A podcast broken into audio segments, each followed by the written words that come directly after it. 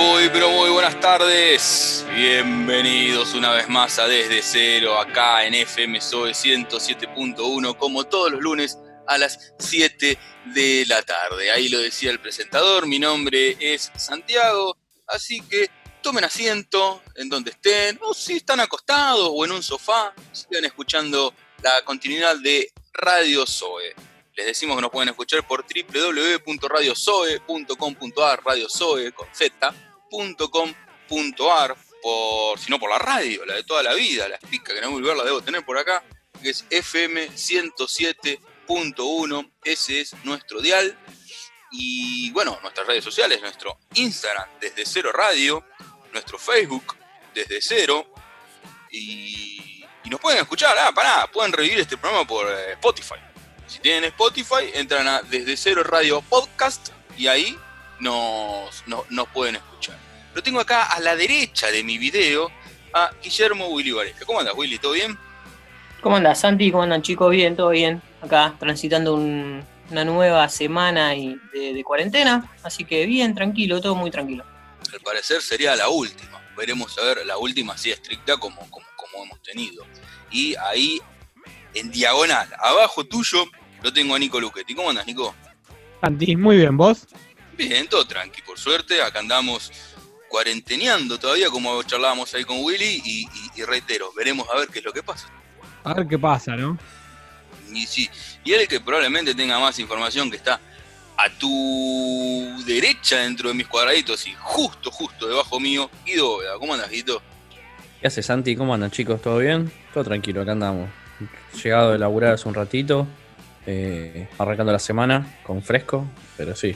Sí, sí, pudimos abrir. Por suerte pudimos conseguido el, el pase para poder laburar como eh, actividad esencial, si bien no podemos utilizar el transporte público, pero bueno, hemos reducido el personal, vamos una o dos personas nomás y los chicos que tienen que viajar de provincia no vienen, por suerte. Brevemente, a ver, contar a la gente, porque el público siempre se renueva y no todo el mundo sabe a qué carajo te dedicas. A ver, contalo, pues lo tirás así como si fuese, no sé, un, eh, a- a- algo que, que- que fuese Stinelli.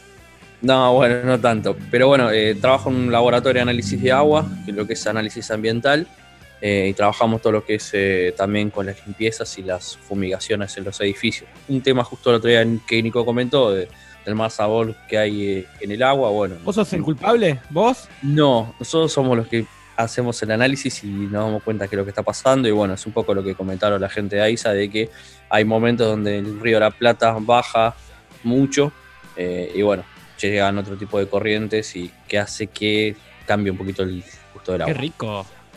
Sí, salía deliciosa.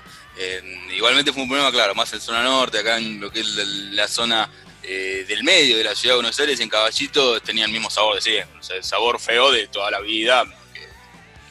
que- de hecho, una de las cosas que hice fue lavé las botellitas, algo que no hacía hace tiempo, le pegué un poco de lavandina, un toque de agua, mejoró un poco el sabor, o sea, también eran las porquerías que tengo acá en casa.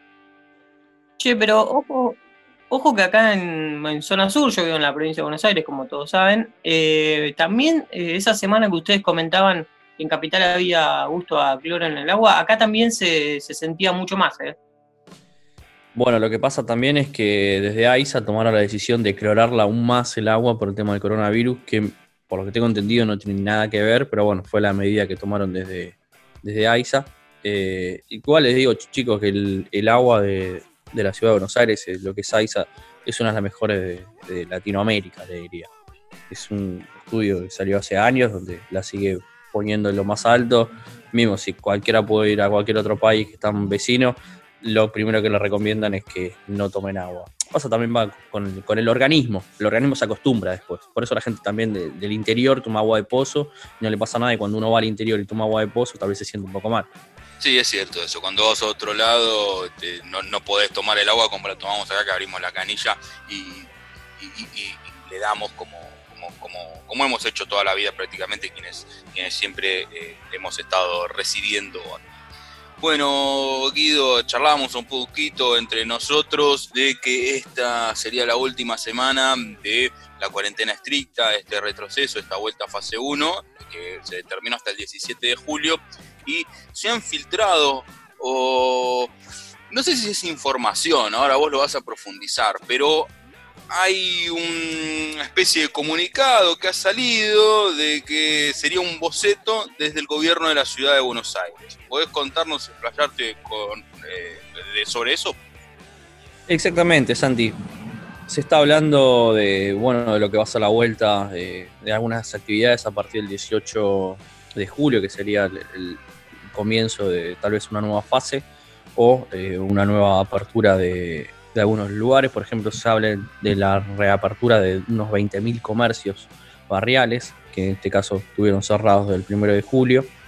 Pero bueno, se está dividiendo por tema de fases, donde la más próxima, que sería una especie de vuelta de fase 1 con una reapertura, incluiría de vuelta el, el retorno de los runners, los tan polémicos runners, los comercios de cercanía, que son los comercios que están ahí cerca de cada uno de sus casas, las galerías barriales no conflictivas, las mudanzas, que era algo que se había suspendido y que bueno, que se retomaría, los paseos recreativos para niños y para adolescentes, que bueno, eso dentro de todo se sigue manteniendo los fines de semana.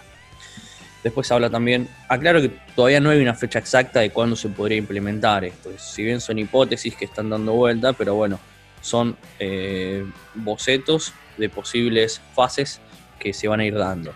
La fase 2 serían los paseos recreativos para los adultos durante los fines de semana, las bibliotecas, la apertura de los comercios en las zonas de alto tránsito y las industrias no esenciales, y donde estarían los profesionales también de la emergencia y los paseadores de perros. Los, los, que son los comercios de alto tránsito son los puntos donde se, se, se discutió más, por ejemplo, Cabildo y José Hernández, que es una zona recontra transitada con un montón de actividad. Bueno, eso hoy en día está cerrado, no sé, Rivadavia bueno, esos puntos donde había mucha gente que ahora estuvieron cerrados, se habla de la fase 2, se volverían a abrir.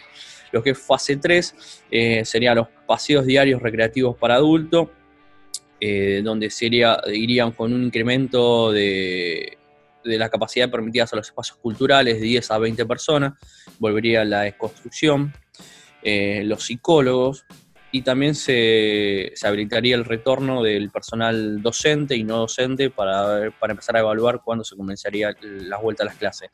La fase 2 eh, habilitaría a la actividad de rezo individual, después también a toda la actividad física al aire libre.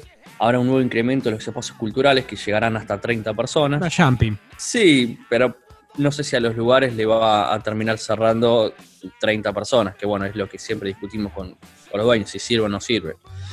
Bueno, eh, volver a la gastronomía en espacios exterior, todo lo que sería en la calle. Eh, y bueno, sería el posible retorno eh, de las clases y retomarán los últimos grados de cada nivel educativo. Después de la fase 5 reabrirían los shopping bajo el, el famoso modalidad takeaway el jardín botánico, la reserva ecológica, todos los espacios más ecológicos.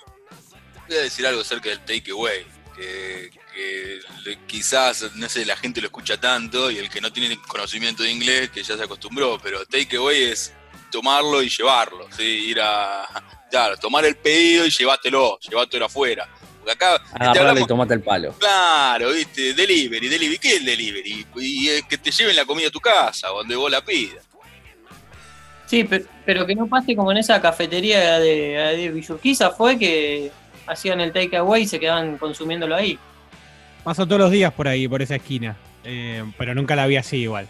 Claro, como, como en la justo en la puerta de ese local hay mesas, pero no, no son mesas de ellos, no es que ellos colocaron las mesas, sino que son mesas de de, cemento que, están hechas como hay tantas en, la ciudad de Buenos Aires. Es como un complejo, Santi, entonces las mesas forman parte de, todo eso. Por eso, y la gente aprovecha, aprovechó en, aquel momento y se sentaron ahí, una barbaridad, una estupidez atómica. Si esa imagen se hubiese replicado en lugares como Quilmes, González Catán u otra parte del conurbano, sería directamente motivo de ir a matar a esa gente. Pero como, como, como pasó ahí, y esto, esto es opinión mía, ¿eh? no, no, no, no, no lo extensivo a ustedes, ¿eh? es mi opinión y bueno, yo, yo me, me, hago cargo de esto, eh, quedó así en la nada y es todo, y, es divertido, ¿viste? Guido. Lo que es fase 6 eh, serían el retorno de las reuniones sociales al aire libre o si no los espacios cerrados, que serían hasta 30 personas. Después la vuelta a los entrenamientos de deporte federado y se podrá ir al cine hasta un 50% de ocupación, Nico, así que vas a poder volver al cine. Se volverían a las clases. En no creo. Yo no, ¿eh? Yo no, como Ramón. cine? Ah. No, a las clases. Con respecto a, las clases, también se han medio como que mm, se sabría en las facultades de que no van a volver. Durante todo este año las facultades es prácticamente imposible. De hecho, yo me he anotado en la última semana a, materias para el próximo cuatrimestre y ya viene directamente donde va a ser todo remoto. Así, te dicen, bueno, vas a cursar tal día, tal hora, te dan el aula donde deberías cursar, pero, pero va a ser remoto. Lo que es fase 7 eh, se revisa el tema del viaje de los pasajeros en transporte público, también se incluiría los deportes individuales amateur y los servicios domésticos residentes, y se abriría también, por ejemplo, los patios de juego y el famoso ecoparque donde estaba el zoológico. En la 8 eh, se volvería a abrir los teatros comerciales hasta un 70% y los gimnasios al aire libre. Después, eh, en la fase 9 también se, volvería a abrir a, un 80% lo que son todos los lugares de culto y de celebración religiosa. Los shopping abrirían con normalidad y se podrían también realizar trámites no esenciales, que era lo que también estaba cerrado hoy en día. En la fase 10 retomarán los deportes federados sin público y eh, se habilitarán los negocios gastronómicos hasta un 50% de ocupación también. Y después en la 11, los deportes eh, grupales amateur, las visitas a los geriátricos, los servicios domésticos y los gimnasios. Y finalmente, bueno, en la fase 12 se normalizarían todos los eventos masivos, las reuniones sociales, se habilitarán los locales nocturnos, se abrirán los centros jubilados, volverá todo al 100%. Que haga un show el indio en ese momento. Esto que va a ser la fase 12 2023. Y hay que ver, eh, esto lo. Si bien ayer estuvo hablando Felipe Miguel, quien es el jefe de gabinete porteño en, la televisión, estuvo. Ah, no, el, perdón, ¿cuándo fue? El, viernes pasado estuvo hablando en la televisión Felipe Miguel. Eh, dio, dijo que como que no hay una fecha eh, segura para todo esto. Es la idea, es algo que vienen laburando hace rato. Dice que bueno, que es, más o menos sería una seguidilla de pasos que irían tomando la gobierno de la ciudad. Bueno, veremos qué es lo que sucede, ojalá que se pueda implementar y que se pueda hacer en breve. Y, que bueno, y ese boceto, eh, que si bien decimos es un trascendido, que, no sabemos cuánto tiene de veracidad, pero tiene bastante lógica, o sea que podría llegar a, a ser algo, algo factible. Lo que sí tiene lógica es lo que va. me río, me corrijo y me río lo que sí es cierto, perdón, ahí sería el término correcto, es el protocolo que ha lanzado la Conmebol Willy para la vuelta de las Copas Libertadores de Sudamericana. Sí, la verdad que, bueno, eh, es algo, algo raro, pero que lo veníamos charlando, ya lo habíamos comentado hace unos programas que se venía trabajando en eso y este fin de semana, entre viernes y sábado, se terminó de confirmar que la vuelta a la Copa Libertadores sería el 15 de septiembre, eh, si bien la única asociación que votó en contra de esto y pidió como prórroga una semana más fue AFA, no hicieron caso a esto y, la verdad que, bueno, es raro porque en el contexto que está el país, eh, los equipos de fútbol todavía no están volviendo, si bien en muchos, en muchos países de, de Sudamérica ya están volviendo a los entrenamientos, incluso algunos ya están volviendo, volviendo a la competición. Eh, vamos a ver qué, es lo que sucede. Ya está confirmado esto. Sacó un, protocolo de alrededor de 62 páginas donde va aclarando punto por punto todo lo que tienen que hacer bueno, los jugadores. Era más o menos lo que habíamos hablado, de, recomendaciones para los clubes, para la, llegada de los jugadores al entrenamiento a cada país y demás. Y un punto bastante complicado que lo charlamos Santi en, la previa, y, algo bastante, bastante raro, que los equipos que no puedan participar, que no puedan hacer de locales en sus clubes, eh, en sus países o en sus estadios, o incluso mismo que, tengan que trasladarse a otra ciudad dentro del mismo país, deberán hacerse cargo de todos los gastos administrativos que conlleva la, organización del partido. Eh, es, eh, en el protocolo hace mucho hincapié con Mebol en todo lo que es tema económico. Eh, se, puede, se puede ver en la página de, de Conmebol que bueno, está aclarando en cada momento de las inversiones que hizo, de la venta de derechos a la, de la televisión que por primera vez se hace con un sistema directo y sin intermediarios, el, incremento de países donde fue vendido, donde fueron vendidos estos derechos, o sea, hace mucho hincapié eh, en este tema de, del dinero que invirtió con Mebol para poder llevar a cabo esta Copa Libertadores y Copa Sudamericana, estas competencias que no las quiere dejar pasar, que no quiere que se suspendan, pero bueno, eh, ya hay un calendario oficial, eh, siempre esto va a tener que ser respetado por los protocolos que sigan cada país, ¿no? Por eso decíamos de que pueden trasladarse eh, a otros países a jugar los equipos que, en su país no puedan hacerlo. Sí, y, también hace hincapié en algo de que tomar las medidas que adopten los ministerios de salud, ministerios de, de, de turismo y secretarías de, cada país. Pero, por ejemplo, nosotros en Argentina estamos en una cuarentena muy estricta donde se está preservando la vida, ¿sí? por sobre todas las cosas. En Brasil ha pasado totalmente lo opuesto, donde con la excusa de que por un tema económico, que no tenía que pararse nada y que era una gripecina, decía Jair Bolsonaro, presidente de, Brasil, estuvo un quilombo y, la economía no se ha levantado tampoco. Eh, ahora bien, a lo, que apunto es a lo siguiente. Equipos que mm, tienen que viajar a, ese país y cuál será, a ver qué, qué, medidas tomarán, porque por ejemplo mm, River tiene que ir a jugar contra Sao Paulo, por ejemplo. Claro, reitero, Brasil, el segundo país más con, mayor cantidad de contagios en el mundo, ¿sí? solo por detrás de Estados Unidos es lo que va a estar sucediendo. Porque, por ejemplo, eh, River, y esto sin, sin ninguna chicana, pero no quiso jugar el primer partido de la Copa de la Superliga por riesgo a contagios y, demás, cuando todavía no había ni un caso comprobado e, en, este país. ¿Qué es lo que va a estar sucediendo en, todos esos casos? ¿Qué pasará si los equipos no quieren presentarse? Claro, bueno, ahí sería una sanción económica, sería eh, diferentes maneras de sancionar a los equipos que no quieran participar. Pero bueno, al ser en septiembre esto, como que toman eh, esa medida de que, bueno, puede ya haber pasado, se pudo haber controlado, eh, como decía Guido recién, las, diferentes fases que puedan estar en Argentina en ese momento quizá les permitan viajar. Hay muchas empresas aéreas que ya están eh, vendiendo boletos para, a partir del 1 de septiembre, entonces como que se prevé que ya para esa fecha puedan estar volando el tema es ese, que los contagios de todo lo que se hizo, acá en este momento, desde marzo hasta ahora, para que un equipo de fútbol viaje y se contagie dos o tres jugadores, como está pasando en el fútbol europeo, ¿eh?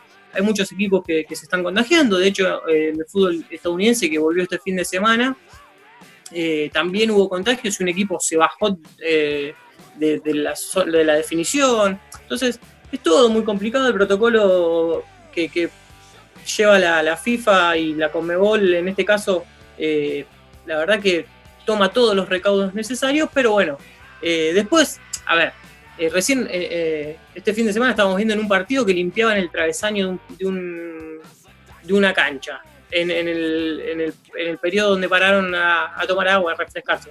Y después hacen un gol y los jugadores se abrazan. Entonces, es todo muy raro, ¿entendés? O sea, te podés contagiar de un travesaño y, no de, abrazarte con tu compañero. Por eso entonces es todo, es todo muy raro y, bueno, vamos a ver en qué, en qué termina todo esto, en qué terminan los clubes, porque más o menos piden alrededor de 15 días antes que los clubes tienen que empezar a entrenarse, al menos acá en Argentina. Eh, veremos, veremos cómo, cómo soluciona, pero bueno, la Conmebol ya eh, puso fechas de cada, cada fase. el otro día lo escuchaba al doctor eh, Donato Villani, Tucho Villani, el jefe médico de la Asociación del Fútbol Argentino, que decía que em, quizás los entrenamientos en la Argentina comiencen ahora a, finales de julio, por ahí, con previa aprobación del Ministerio de Salud. le iban a estar presentando eso. Entonces quizás desde la Argentina eh, podrían llegar a estar por lo menos los clubes en condiciones de poder participar porque, porque tienen el mínimo de tiempo de, entrenamiento que vos decís. Exacto. Recordemos los clubes que están jugando Copa Libertadores son eh, Tigre, River, Racing, Defensa y Justicia y Boca. Y un poco el calendario que ya quedó, quedó especificado eh, sería, la zona de grupos eh, terminaría el 21 de octubre, recordemos, empieza el 15 de septiembre, termina el 21 de octubre la zona de grupos, octavos de final después del sorteo que eh, se jugarían entre el 24 de noviembre y el 2 de diciembre, y ahí empezaría todo semana tras semana. cuartos de final, 9 y 16 de diciembre, semifinales ya pasarían en enero, o sea, 6 de enero y 13 de enero del año 2021, y la final todavía no tiene fecha, pero pusieron tres como posibles, que serían 23, 24 o 30 de enero. De esto también depende la Copa Sudamericana. ¿Por qué? Porque los, tres, eh, los terceros de cada grupo van a la Sudamericana para jugar la segunda fase. También se, tiene que sortear, por eso eh, la Copa Sudamericana volvería el 27 de octubre. No se habló de cambio de fechas, no se habló de cambio de sedes, o sea, si se puede estirar hasta enero del, del 21 lo van a hacer y ya de hecho lo, quedó, quedó marcado en este protocolo. También, también la Conmebol pidió reprogramar la fecha de, eh, eliminatorias de septiembre a octubre. Eh, la FIFA lo, lo, amparó esto y aparentemente va a ser así. En octubre tendríamos la primera fecha de eliminatorias y solicitó una nueva ventana, la Conmebol, para jugar la última fecha de clasificación de, eliminatorias para el Mundial de Qatar 2022 en enero del 2022. Bueno, está bien, está bien. ahí sí, ahí tiene lógica de, demorar todo un poquito y veremos cómo es la cosa de, acá a octubre también, a ver si pueden, pues nosotros en Sudamérica tenemos muchos jugadores que están desempeñándose en el fútbol europeo, a ver si pueden venir hasta aquí y tomar vuelos. Con respecto al fútbol europeo, está todo un poco más claro y, bueno, también está todo un poquito más tranquilo con respecto al coronavirus. Si bien hay algunos rebrotes en determinadas ciudades, ya está todo un poco más normalizado y ojalá Dios quiera de que de una vez por todas e, este virus se acabe. Pero bueno, con respecto a eso te preguntaba por el tema de la Champions League y la Europa League. Sí, la Champions League se, se sortió este, este jueves. Eh, recordemos que quedan cuatro partidos de, de, octavos de final que serían, que son Bayern contra Chelsea, eh, Barcelona, Napoli, City, Madrid y Juventus Lyon. Todos esos partidos se van a estar jugando, eh, haciendo de local el equipo que debería haberlo hecho cuando se hacía de normal, eh, de normal competencia, digamos. van a estar jugando el Bayern en Alemania, Barcelona va a estar recibiendo al Napoli en España, City al Madrid en Inglaterra y Juventus va a estar jugando en Italia ante Lyon. Eh, se sortearon también los dos cuartos de final y cómo quedaría el grupo con los equipos clasificados. Atalanta, París Saint Germain y Leipzig, Atlético Madrid sería una llave. Y por el otro lado, bueno, el ganador de Napoli Barcelona ante el ganador de Chelsea y Bayern y el ganador de Manchester City contra va a estar jugando contra el ganador de eh, Lyon Juve. Se hicieron muchas especulaciones, eh, la vuelta de Cristiano Ronaldo a Madrid con la Juventus, bueno, varias cosas veremos, esto se va a estar eh, resolviendo todo en el mes de agosto, a partir del 7 y 8 van a estar jugando los cruces que faltan. Y después 12, 13, 14 y 15 de agosto los cuartos de final, semifinales 18 y 19 y la final el domingo 23 eh, en Benfica, en el estadio del Benfica. Y bueno, todo se, estipuló el horario de las 21 horas eh, europeas, que acá serían las 17. En la Europa League se va a estar jugando del 5 al 21 de agosto todo eh, lo que queda en Alemania. Así que ya están confirmadas todas las, sedes, los equipos, los cruces. Veremos qué es lo que sucede en el fútbol europeo y esperemos bueno, que, en el fútbol sudamericano y el fútbol argentino se tomen las medidas necesarias para poder volver sin ningún tipo de problema. Ojalá, ojalá así sea, que, que, que, vuelva con todo y que vuelva bien acá, que, es lo que todos pedimos. Nico, seguimos viajando, pero esta vez con la imaginación y esta vez en el tiempo, porque nos traes una historia y bueno, contale a la gente a ver de qué se trata lo del día de hoy. Seguimos con estas historias de cuarentena, historias a la vuelta de la esquina y hoy nos vamos a ir al 1977, cuando las luces se apagan. ¿Qué pasa? Eh, La noche del 13 de julio de 1977, a las 8 y 37 de la noche, cayó un rayo en una subestación de electricidad en el río Hudson, en New York. A los pocos minutos cae otro rayo y esto hace que eh, explote la central y deje a Estados Unidos, a Nueva York, perdón, a la ciudad de Nueva York, durante 25 horas sin luz.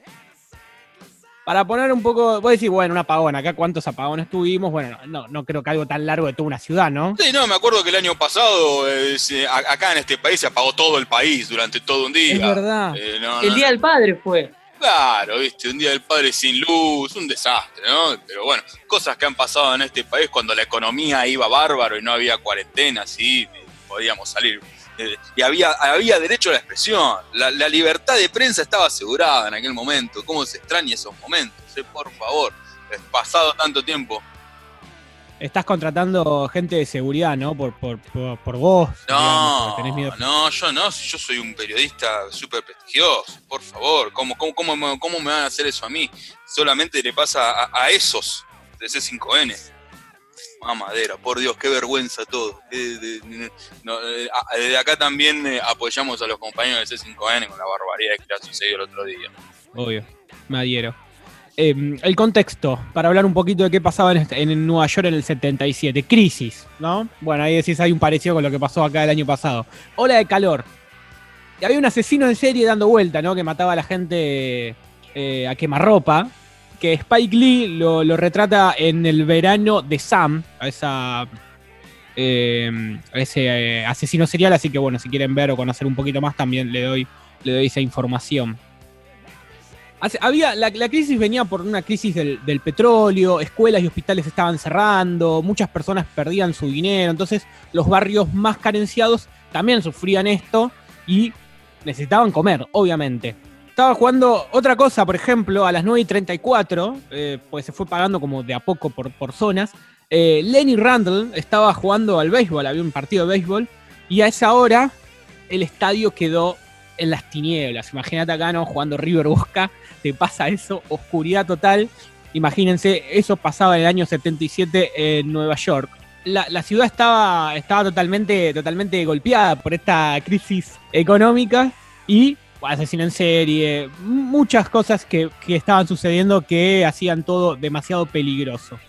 Eh, inmediatamente después de esto, de este apagón, las, autoridades clausuraron los aeropuertos, la guardia, eh, cerró todos los túneles, empezaron como a tomarse medidas de seguridad, pero la verdad que esto no fue suficiente porque una ola de saqueos se desató en la ciudad eh, y como un efecto contacto, empezó por un lado, después por otro, 31 barrios especialmente los más vulnerables, lo que decíamos, empezaron a haber muchos saqueos, muchos detenidos. Se, comenta que hubo 1.616 tiendas más o menos, eh, se apagaron 1.037 incendios. O sea, imagínate lo que era esa ciudad de Nueva York, ¿no? Como, como la final de, el final de, Joker, ¿no? Sí, un caos total, eh, donde primó la, locura. Uno de los barrios que, que, más sufrió esto fue el Bronx, ¿no? Un barrio pobre, eh, y se vivió como, muchos dicen como que se vivió una Navidad esa noche. La noche del 13 de julio de 1977. Y acá en el Bronx tiene mucho que ver algo que hoy es una música que se escucha muchísimo, no tanto acá tal vez o no, no tanto nosotros, pero es el hip hop. Esa noche se le da, se le da como la explosión del hip hop. ¿Por qué pasó?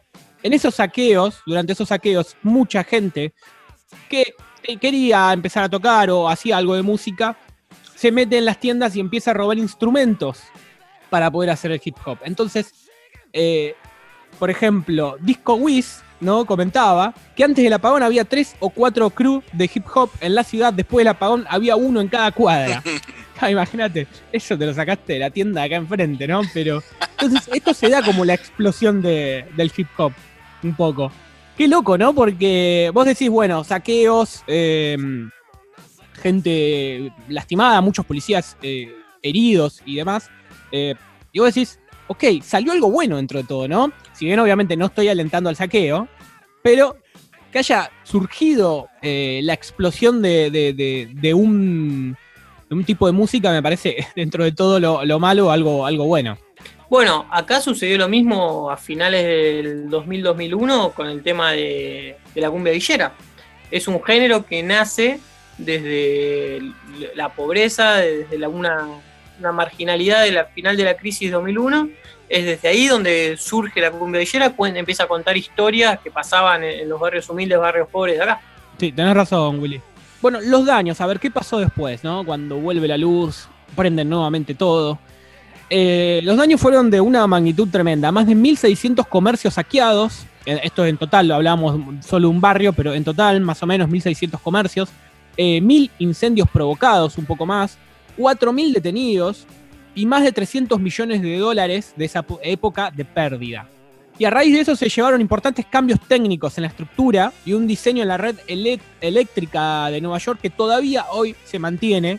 Así que bueno, para que no le vuelva a pasar nuevamente esto y que las luces no se apaguen nuevamente, Estados Unidos tomó, tomó recaudos y todavía no le ha pasado un, nuevo corte así tan grande como sucedió en 1977. Ya vos, qué, loco, ¿no? ¿no? tenía ni la más pálida idea. Y, bueno, se ve que también un contexto social de, ese país, año 77, que haya habido tanto, tanto problema, tanta violencia de, sociales que justamente había conflictos. Eh, conflictos que, quizás étnicos y bueno, todas las cosas que estamos viendo hoy en día, donde todavía siguen pasando con el Black Lives Matter. Claro, eh, quizá vieron la, posibilidad justo en ese momento del apagón para empezar a hacer todo eso, pero no sé, 15 eh, días después, si no había ese apagón, saltaba otra vez la, bronca o podía llegar a pasarlo, pero bueno, eh, fue un momento justo para, aprovechar esos saqueos y demás, ¿no? Eh, reclamar lo que por ahí necesitaba. Bueno, Nico, ¿algo más que haya quedado con respecto a eso? No, no. Hasta ahí los que, quiere, los que quieren eh, encontrar algo más de información, obviamente lo pueden hacer. Yo invito, abro esa puerta como para que cuente un poco y la gente después se sume y, y quiere investigar algo más. Bueno, bueno, genial. Eh, quédense ahora en la continuidad de, este programa porque luego del, tema próximo vamos a estar eh, pasando, se viene una nota que hiciste vos, Guido, a la gente de Proyecto 7, a, Ariel Villagra, eh, contando todo lo que está haciendo eh, socialmente esta, esta gente. Así que bueno, quédense ahí. También ya llegan en unos minutitos el resto de, de nuestros compañeros, con Guillermina y con Gombi.